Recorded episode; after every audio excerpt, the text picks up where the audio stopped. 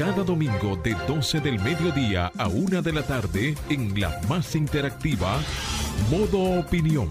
Una propuesta informativa donde podrás conocer los temas de actualidad política, empresarial, social y cultural, debatidos desde otra perspectiva.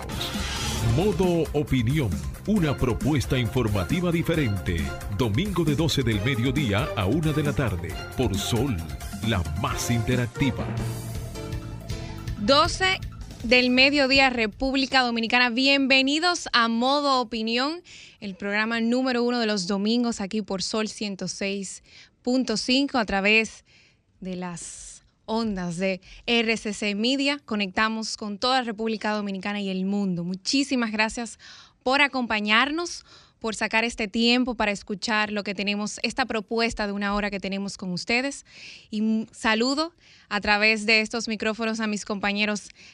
hoy no tenemos a mi querido compañero Samuel Sena en vivo. Espero poder conectar con él a través del teléfono. No sé si, querida Marcia, haremos eso posible. Es un gran honor para todos nosotros eh, conectarnos con ustedes a través de Sol 106.5. Saludamos a los controles a nuestra productora Marcio Taño, a Franklin, a todo el equipo que hace realidad que hoy estemos con ustedes. Y de inmediato pasamos a las noticias de esta semana. Hay 52 instituciones bajo índice de transparencia e informaciones públicas. Importante, la Dirección General de Ética e Integridad Gubernamental, DGIT, que dirige Milagros Ortiz Bosch, presentó un informe donde detalla el índice de transparencia de 226 instituciones del Estado en el 2022, luego de ser evaluadas de esas 226 instituciones del Estado, solo 174 superaron el ranking de los 10, 85 puntos en el cumplimiento a las informaciones mínimas, señores, que establece la ley número 200-04 de libre acceso a la información pública y los criterios que establece la resolución número 002-2021 de la DGI. En otro orden, en otro orden, demandan a Monseñor Benito Ángeles por supuesta estafa millonaria. Piden condena de 20 años. Esto ha sido una noticia reciente, justamente en el día de ayer. El documento indica que Ángeles Fernández recibió de la Oficina de Ingenieros Supervisores de Obras Públicas del Estado, OISOE, la suma de 59.198.266 millones y solamente reportó al proyecto la cantidad de 42 millones 132 mil 423, estafando a los querellantes con una suma alrededor de 17 millones. La empresa constructora KS SRL y el ingeniero Yunes Salvador Curi Sánchez pusieron una demanda contra el, el obispo auxiliar de la Arquidiócesis de Santo Domingo, Monseñor Ramón Benito Ángeles Fernández y el Centro de Formación Integral Juvenil por esta estafa. Así que eh, lamentamos, lamentamos esta noticia que se ha hecho eco los medios de comunicación y también por otro orden el gobierno y partidos acuerdan crear cuatro comisiones para trabajar el Pacto Nación. El PLD y el, PR, y el PRD no asistieron. En un encuentro caracterizado por la ausencia de los partidos de la Liberación Dominicana PLD y el Partido Revolucionario Moderno, el gobierno y las demás actores del ámbito político nacional acordaron crear cuatro comisiones para trabajar en el Pacto Nación importante para la defensa y la soberanía de República Dominicana. Este pacto propuesto por el presidente Luis Abinader el pasado lunes en su rendición de cuentas ante la Asamblea Nacional debido a la grave situación que se encuentra en el vecino país de Haití.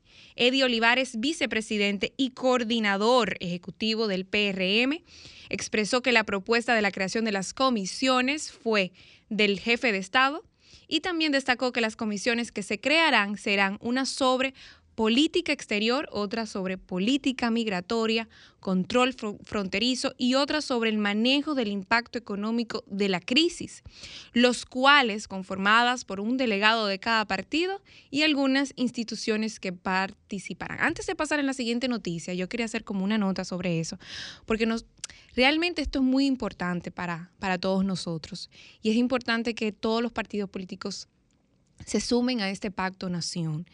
Aquí estamos, como quien dice, ignorantes a toda la situación que vive el vecino país de Haití. Todos los días en ese país eh, aumentan los números de secuestros, aumentan los números de muertos, aumentan los números de fallecidos de la Policía Nacional, que es, vamos a decir, eh, las autoridades del orden. Tengo entendido que el director de la policía recientemente fue abatido a tiros, entonces, si eso es la policía de ese país, imagínense cómo está viviendo la población de Haití.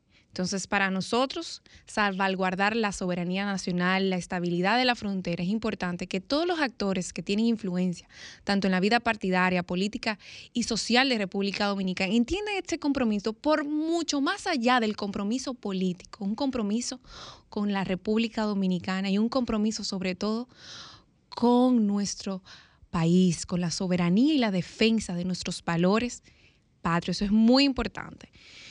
En otro orden, el gobierno mantiene sin variación los precios de los combustibles, excepto el AFTUR, que sube un 12, 12 pesos, 12.14. El viceministro de Comercio Interno, Ramón Pérez Fermín, informó que para la semana del 4 al 10 de marzo el gobierno de la República Dominicana eh, seguirá subsidiando los combustibles. Durante esta semana, los cierres de operaciones del WTI por barril en los mercados oscilaron bueno, entre, entre 75 dólares como valor mínimo y 77 como valor más alto cotizado al cierre de cada día. Bueno, esto es una situación que el gobierno dominicano semana tras semana ininterrumpida ha tenido que asumir este compromiso para que no sea de impacto negativo hacia la población.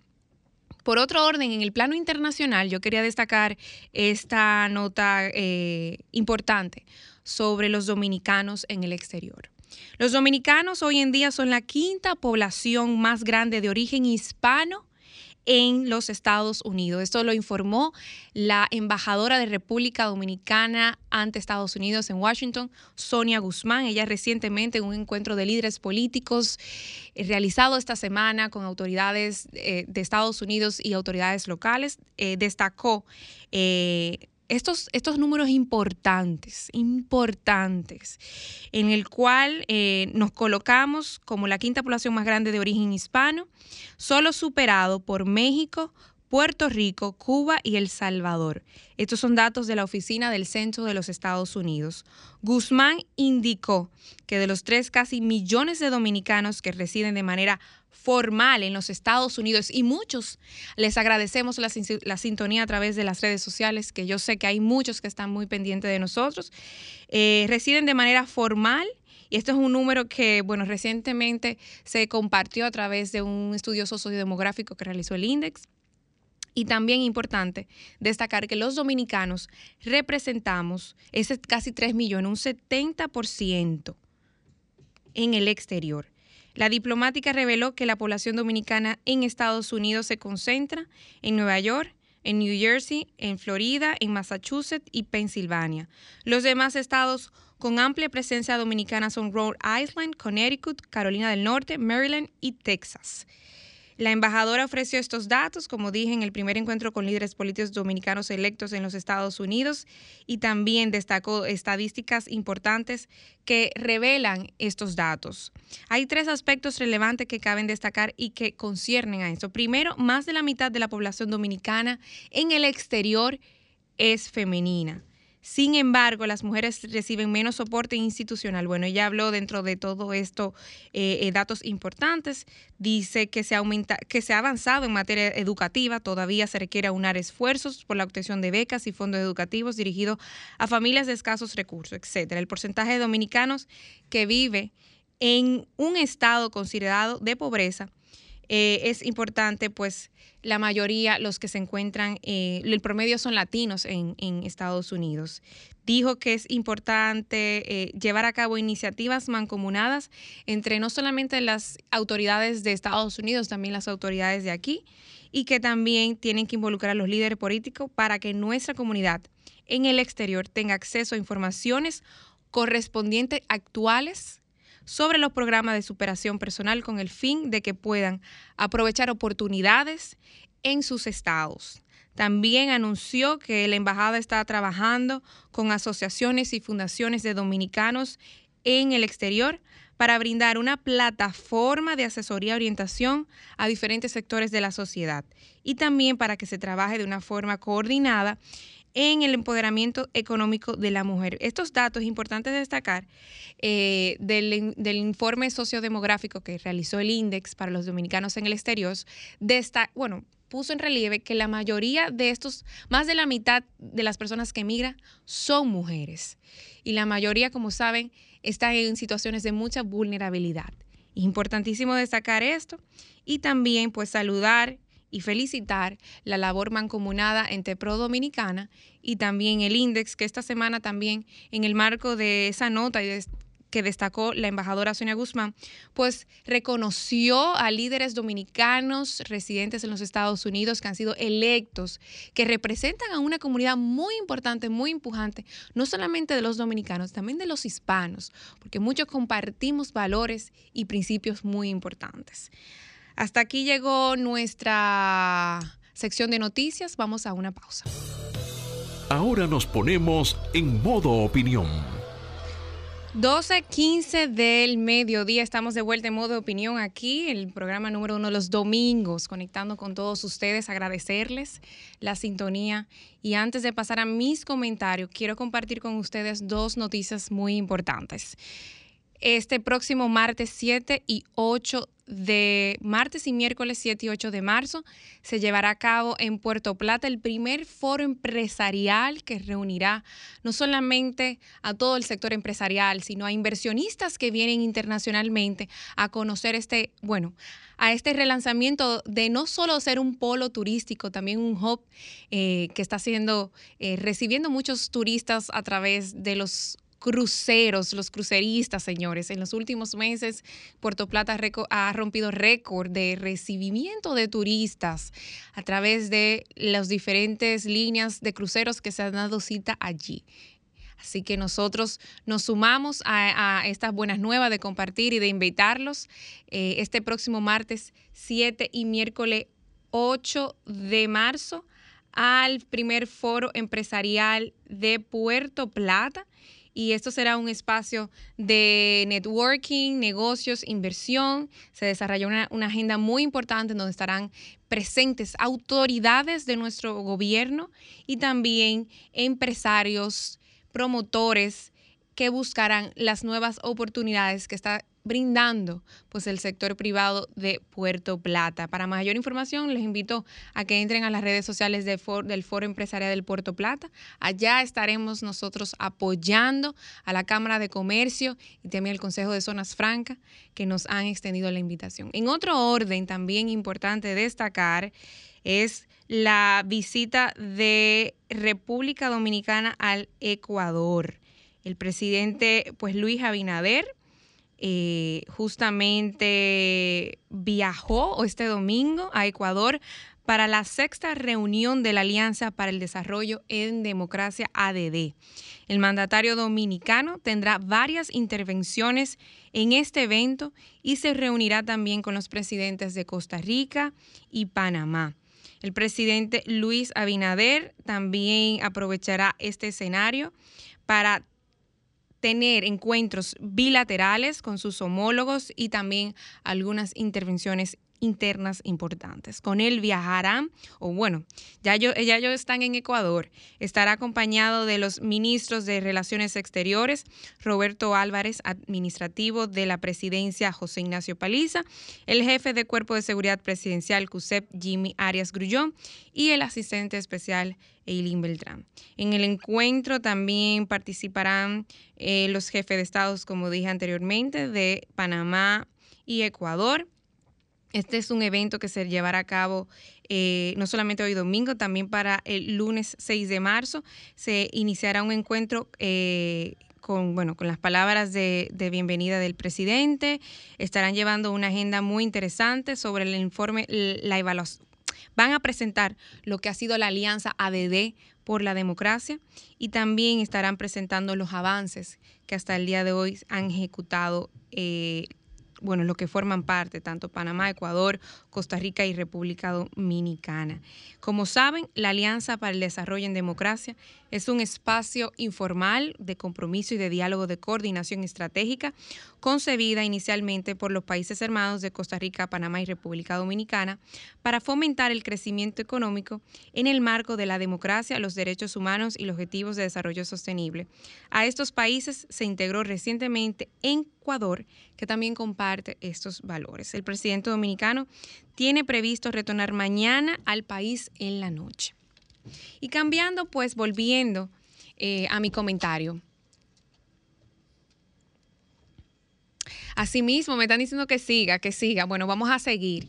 Eh, como saben, el lunes 27 de febrero, en la rendición de cuentas, un discurso para la historia. Vamos a decir que el presidente rompió hitos importantes, no solamente al ser el discurso más largo, eh, vamos a decir el discurso más complejo y completo, eh, según eh, expertos, analistas en este tema.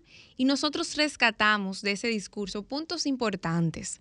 Para mí es muy importante compartir nuevamente y analizar los puntos que el presidente habló en su rendición de cuentas, que realmente una rendición de cuentas es como un, vamos a decir, una socialización formal de lo que se ha hecho hasta ahora en el año pasado y que muestra un compromiso muy fundamental, que es la transparencia el poder comunicar lo que se ha hecho y por qué se ha hecho y acorde a qué se ha hecho. Esto es algo muy importante y rescaté del discurso algunos puntos que creo que es importante en lo que tiene que ver el impacto internacional conforme a la política exterior que bueno, lidera el presidente Luis, Abinader y que, y que de alguna manera ejecuta en nuestro Ministerio de Relaciones Exteriores en República Dominicana. Entre ellos, unos puntos muy importantes. El, tema del DERECAFTA. El presidente pues recalcó que a inicios de gobierno la producción arrocera estaba dentro de un gran, vamos a decir, de un gran importancia para eh, la gestión actual debido al gran impacto que tendría la fuerte desgravación a tasa cero que se aplicaría a las importaciones de arroz a partir del 2025 y 2024, como saben prevista en el DERECAFTA. Desde principios del año 2021, el gobierno ha realizado diferentes reuniones preocupado por el sector arrocero principal socio comercial de Estados Unidos, en este caso, ha tenido esos acercamientos.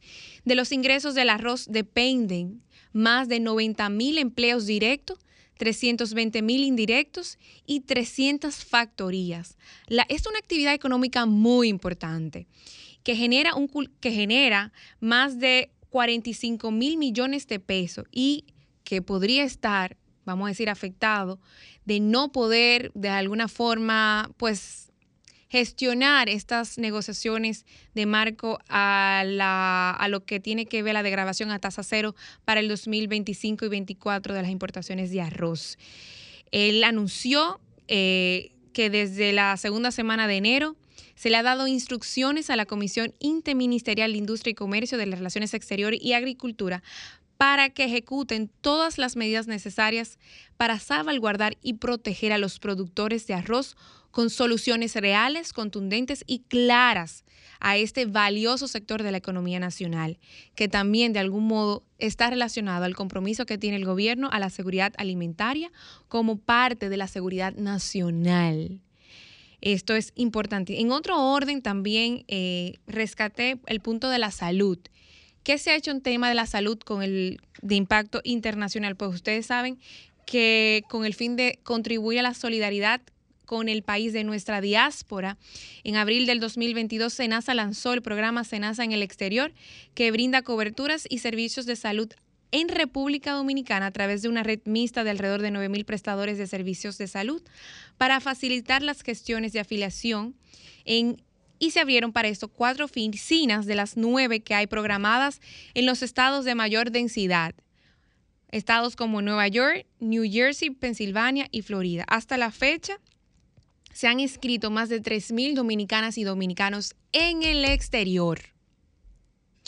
También en la parte de educación eh, tenemos en los programas que se han dirigido a capacitar a los dominicanos en 42 ciudades del mundo. También se han ejecutado una circulación de 68 nuevos manuales, bibliotecas virtuales, un impacto de más de 2.895 docentes han recibido certificaciones y claro, en República Dominicana se está construyendo a través de estas iniciativas en el exterior. También eh, destacó en el marco de la Secretaría Pro Tempore de la Conferencia Iberoamericana CEGIT, que República Dominicana ostenta la presidencia, las multireuniones eh, ministeriales que ha estado realizando y que también se llevará, como quien dice, a su finalización con la cumbre de jefes de Estado y de Gobierno que tendrá los que tendrá pues ejecución aquí en República Dominicana los días 24 y 25 de marzo en Santo Domingo. Pues me gustaría seguir con mi comentario, pero me están aquí haciendo, tenemos a la doctora en línea, hemos eh, hecho importante eh, esta conexión con la doctora debido al alto, eh, a la alerta que se ha hecho a nivel nacional sobre el tema de la chikungunya, que vuelve otra vez y que está afectando especialmente a un, a, a un sector muy vulnerable que son los niños y niñas. Así que tenemos en la línea, tenemos en la línea aquí Ah, doctora, ¿nos escucha? Fuerte y claro. ¿Y ustedes a mí? Excelente, excelente. Muchísimas gracias, doctora, por permitirnos conectar con usted a las 12 y 26 del mediodía. A ustedes. Muchísimas gracias. Eh, como estaba comentando, recientemente ha aumentado el número de, eh, de casos de, de chikungunya y específicamente en tema de niños y niñas. ¿A qué se debe todo esto? Cuéntenos un poco a qué, a qué se ha debido este resurgimiento de la chikungunya en República Dominicana. Buenas, bueno, primero ante todo, buenas tardes. Es bueno destacar que no tenemos en nuestro país aún repunte de casos. Algunas, eh, hace un par de días un colega me comentó que había tenido algunos casos. Sin embargo, no estamos hablando todavía aquí de, de una gran cantidad de casos. Sí se emitió una alerta porque en otros países del el litoral, o sea, de América Latina, específicamente en Sudamérica, han habido casos. Lo que ocurre es lo siguiente, nosotros tenemos un vector eficaz como es el Aedes aegyptis, también el Aedes albopictus, son mosquitos que son de nuestra área, que no solamente transmiten chikungunya, recordemos que también transmiten dengue. O sea, él vive aquí. Y por eso la, el Ministerio de Salud emite la, la alerta porque ah, existe toda la posibilidad, dado que hay más casos en la región, tenemos el vector, tenemos las condiciones eh, geográficas, meteorológicas y todo para que se presente. ¿Y por qué en niños? Bueno, la chikungunya tiene la particularidad o la enfermedad ocasionada por el virus chikungunya eh, puede dejar inmunidad lo que se conoce hasta ahora de esta enfermedad es que una vez eh, se padece, puedes tener inmunidad de por vida, y no vas a repetirla. Podrías tener, durar algunos cuantos años con secuelas, pero no vas a volver a presentar la infección. Sin embargo, aquellas personas que no se infectaron en, la, hace unos años cuando tuvimos los casos, estarían susceptibles ahora de infectarse. ¿Por qué nos enfocamos en niños? Bueno, porque los que tienen más riesgo son aquellas personas, aquellas personitas, aquellos niños que no habían nacido aún en ese momento, que ahora son niños pequeños de 5 o 6 años, además de aquellas otras personas que independientemente de su edad no presentaron casos. Entonces, esa población que no eh, se infectó en ese en ese entonces, pues ahora es completamente susceptible y esto obviamente incluye la población pediátrica. Excelente. Una pregunta, doctor. Quiero repetir su nombre. Estamos con nosotros ahora mismo la doctora Carmen Sara Mota, pediatra infectóloga, hablando sobre los riesgos de la chikungunya en niños y también sobre el tema de que, como dicen, no ha, no ha sido un repunte. ¿Se encuentra ahí, doctora? Sí, sí, te escucho. No ha sido un repunte, sino que de algún modo eh, se han dado en nuevos casos eh, que tiene que ver. Yo sé que esto afecta mucho las articulaciones, que es un poquito más diferente a lo que es el dengue. ¿Cómo se pudiera de, alguna forma, manera detectar o cuáles serían los pasos eh, que podemos hacer en la casa para, para de alguna manera gestionar esto del tema de, porque son mosquitos y a veces uno no, no lo maneja de esa manera tan efectivamente? Mira, lo primero es, para desde el punto de vista de prevención, la prevención se enfoca en eliminar al vector ya que no tenemos vacuna contra chikungunya. Obviamente que la higiene de manos es importante, la higiene en todos los sentidos es importante, pero en este caso eh, si no eliminamos, eliminamos potenciales criaderos de mosquito, estamos en las mismas. Es decir, tenemos que cambiar periódicamente el agua que tenemos para flores en nuestras casas, si tenemos adorno, si tenemos que almacenar agua por la escasez que hay en suministro, esos eh, dispositivos de, de agua tienen que estar adecuadamente tapados, primeramente limpios, y tapados herméticamente para evitar que las mosquitas puedan poner sus larvas en esos bordes del agua y entonces tener mosquitos en nuestro en nuestro ambiente, o sea, básicamente control de plagas, o sea, es eliminando el mosquito o controlando el mosquito, la única manera que podemos evitar infección por chikungunya. Ahora bien, cuando yo pienso, sospecho que puedo tener esa infección, básicamente vamos a tener fiebre, malestar general, podemos tener también una erupción o salpullido en la piel y dolor sobre todo en las articulaciones. A diferencia del dengue, que es, usualmente es un malestar más general y tiene náuseas, eh, vómitos, incluso en el dengue puede haber mareos y afectación del estado general, o sea, como un dolor más difuso muscular. En este caso, el dolor de chikungunya es más acentuado en las articulaciones. O sea, me duele específicamente la rodilla, el codo, es un dolor incluso que dificulta la movilidad. O sea, porque duelen tanto las coyunturas, para mencionar una palabra que la gente conoce, eh, que, que no puedo casi moverme. Entonces, esas son básicamente diferencias, pero son diferencias, digamos, muy muy subjetivas en el sentido de que, bueno, yo te digo que te duelen las coyunturas, que te duelen las manos, que te duelen la, la, la de la cadera, la rodilla, y que no puedes caminar. Sin embargo, tú puedes tener un malestar general debido a otra cosa que también te lo impida. Pero a lo que me refiero es a que básicamente va a haber un dolor muy acentuado en las articulaciones, es, un, es digamos el signo cardinal de la infección por chikungunya. Excelente. Muchísimas gracias, doctora, por esas informaciones importantes que me imagino que en estos momentos muchas personas estuvieran, eh, desconocían que eh, esta situación ha vuelto a llamar la atención de, la población nacional, le digo, de los doctores de aquí. estuvimos hablando con la doctora Carmen Sara Mota, pediatra infectóloga, sobre los riesgos de la chikungunya y de algún modo invitarlos a estar alertas, a tomar las medidas necesarias, ya que de alguna manera no es que esté en un repunte, ¿verdad, doctora? Sino que se han dado nuevos casos. Estamos en riesgo, en riesgo de presentar, obviamente, pues casos eh, como hace unos años tuvimos. Lo más importante es acudir a un centro de salud, recibir atención oportuna de parte de profesionales capacitados y evitar la automedicación más allá de un control de la fiebre en algún momento, con acetaminofén preferiblemente, pero acudir a un centro de salud para ser evaluado, eh, si se necesitan hacer analíticas también realizarlas para que se dé un tratamiento pues apropiado y no algo que pueda perjudicar, porque recordemos que en el caso del dengue, que se pueden parecer, el dengue no quiere nada con aspirina ni nada de eso, que puede producir sangrados. Mientras que en el caso del chikungunya se podrían utilizar ese tipo de analgésicos. Por eso hay que acudir a un centro de salud para evitar la medicación con cosas que nos puedan hacer daños. Ah, daño. Muchísimas gracias, doctora, y con esto pasamos a una pausa. Modo Opinión presenta la entrevista. 12 y 38 del mediodía estamos de vuelta aquí en modo opinión por Sol 106.5 y me llena de mucho placer recibir a un compañero y a un joven como Carlos Hernández que se encuentra con nosotros aquí en los estudios de Sol.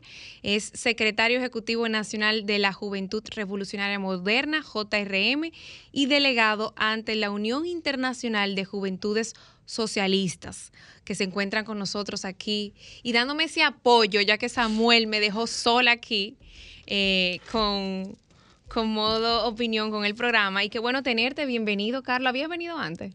Bueno, no había venido, pero sí, este es un programa que siempre he seguido, porque siempre ha sido una plataforma precisamente para que jóvenes eh, tengan la oportunidad de llevar esa voz. Y para mí de verdad que es un gran placer tener la oportunidad de venir aquí, agradecerte Julia y a todo el equipo de Modo Opinión que aunque no han podido estar aquí, eh, nos han brindado la oportunidad de poder venir aquí, claro, hablar con todo el público que nos escucha y nos ve a través de todas las plataformas. Aunque no los vean, Hostos siempre está en sintonía con nosotros, Jean Luis, que son también jóvenes que iniciaron, eh, en este, que iniciaron este proyecto y que siguen muy pendientes y que también son, vamos a decir, importantes eh, actores de la JRM en sus inicios. Entonces, cuéntanos, ¿qué ha venido haciendo? ¿Cuáles son las políticas de juventud? ¿Hay un equipo nuevo? Cuéntanos un poco todo eso. Bueno, yo quiero eh, en primer lugar mencionar eh, que el día de mañana se cumple precisamente otro aniversario del natalicio del doctor José Francisco Peña Gómez y precisamente eh, esta mañana la Juventud Revolucionaria Moderna ha llevado una ofrenda floral allá al, al monumento del doctor José Francisco Peña Gómez antes del puente de la 17 pero precisamente a, hacer una pequeña analogía con respecto a lo que ha venido haciendo la juventud revolucionaria moderna y cómo esto ha representado de, manera clara un homenaje a la obra del doctor José Francisco Peña Gómez y al pensamiento del doctor José Francisco Peña Gómez. Lo primero es que la Juventud Revolucionaria Moderna ha, iniciado todo un proceso nuevo desde octubre, finales de octubre, principio de noviembre del pasado año, con una nueva directiva. Y justamente creo que tres días después de asumir la directiva, la Juventud Revolucionaria Moderna fue la sede, fue la organización eh, eh, anfitriona del Comité Americano de la Unión Internacional de Juventudes Socialistas y precisamente evocando a esa, a esa condición de internacionalista del doctor José Francisco Peña Gómez y a esa visión que tenía de unión de los pueblos, tanto de América Latina como de todos los pueblos del mundo en cuanto a una propia visión de justicia social, de equidad social y de desarrollo humano, nosotros pudimos, eh, como Juventud Revolucionaria Moderna, empezar esta nueva directiva precisamente con esa actividad. También ha, sido, y creo que es el mayor compromiso que tiene la Juventud Revolucionaria Moderna, y una consigna y creo que un reto importante, y es el de cambiar la forma en la que se hace política en la República Dominicana. Y para ello inició y a principios de este año se presentó un programa de formación política y creo que la mejor forma, y así lo ha entendido la Dirección Nacional de la Juventud Revolucionaria Moderna, la mejor forma de cambiar la forma en la que se hace política en la República Dominicana, valga la redundancia, es cambiar a aquellos que hacen política. Por eso ese programa de formación ha querido y ha venido a impactar a más de 5.000 dirigentes políticos. Eh, en los próximos días ya tendremos la primera actividad en ese sentido.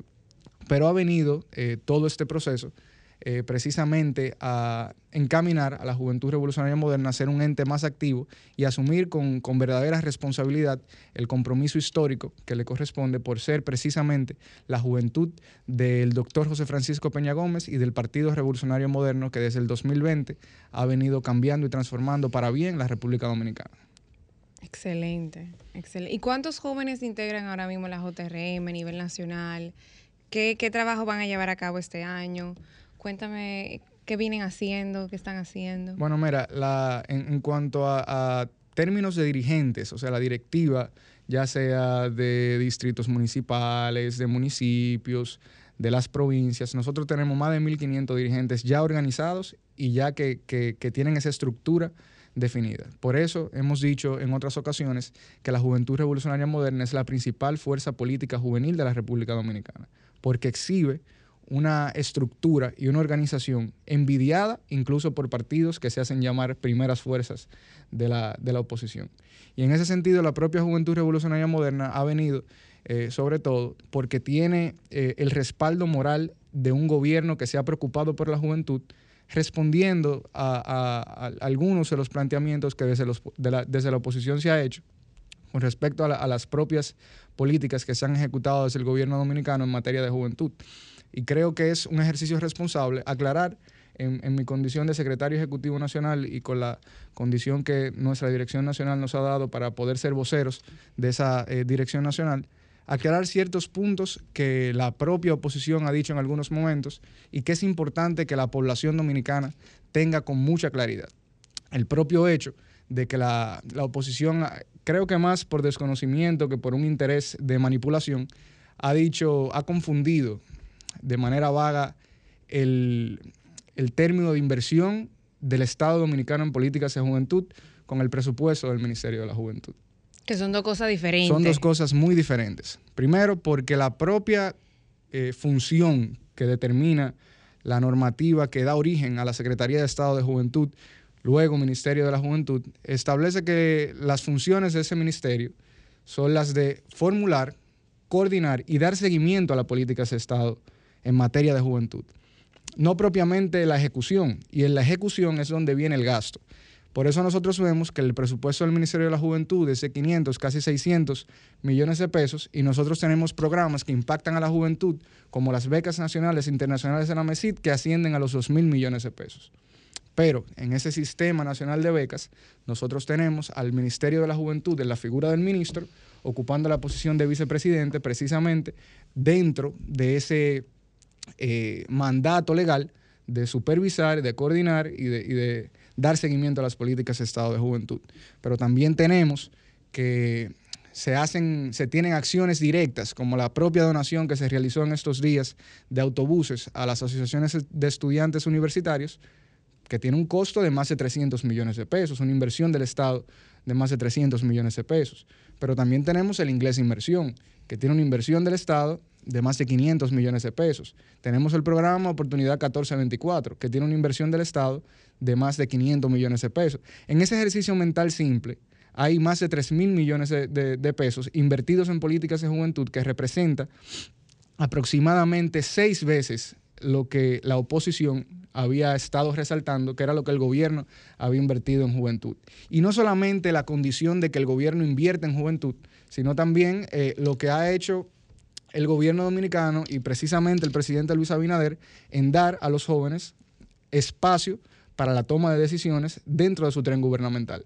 O sea, nosotros tenemos que en, una condición de crisis en la que asumió el presidente Luis Abinader, siendo precisamente la crisis económica devenida del, COVID-19 la más difícil que se había enfrentado eh, hasta ese momento el gobierno dominicano alguno, en la política social dominicana, en la dirección de esa política social dominicana, tenemos una joven como lo es Gloria Reyes.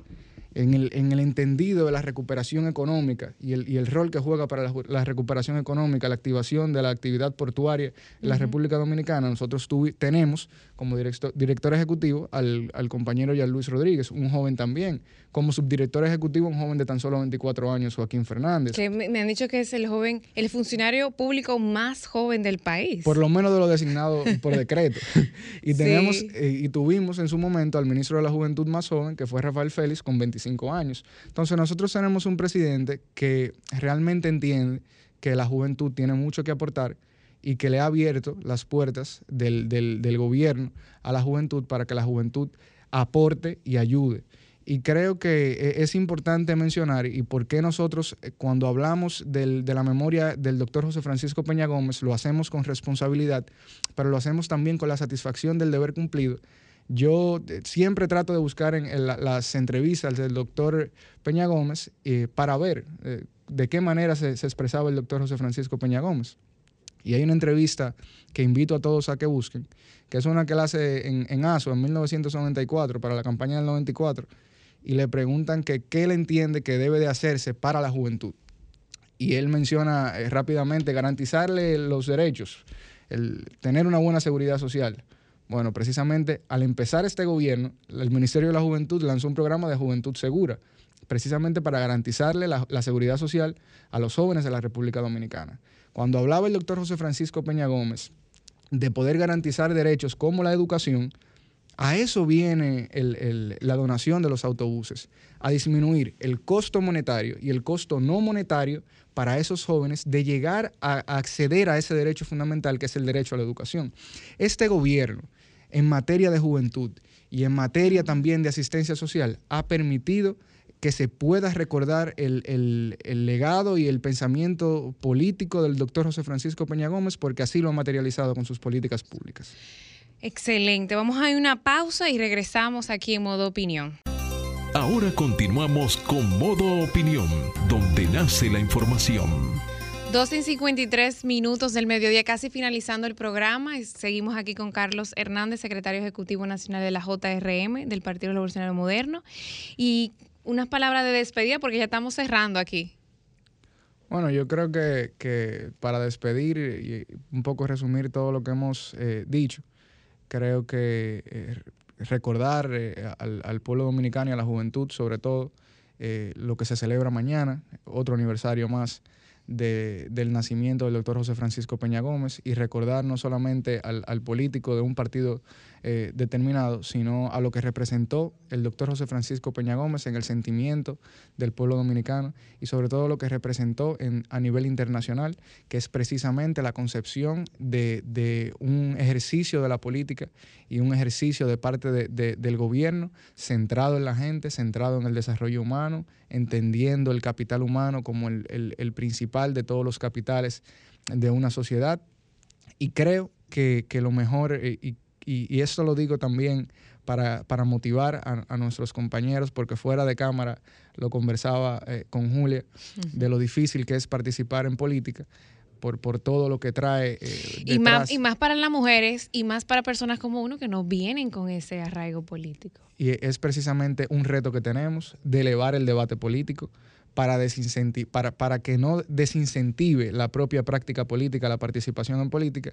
Y cerrar, eh, creo, con este mensaje, citando al doctor José Francisco Peña Gómez, cuando en una eh, alocución que, que, que, tuvo con la Cámara de Comercio Dominico-Americana en 1996 decía que los hombres, y yo le añado, y las mujeres, somos hijos de nuestros hechos y no de la palabrería hueca de los asesinos de reputaciones.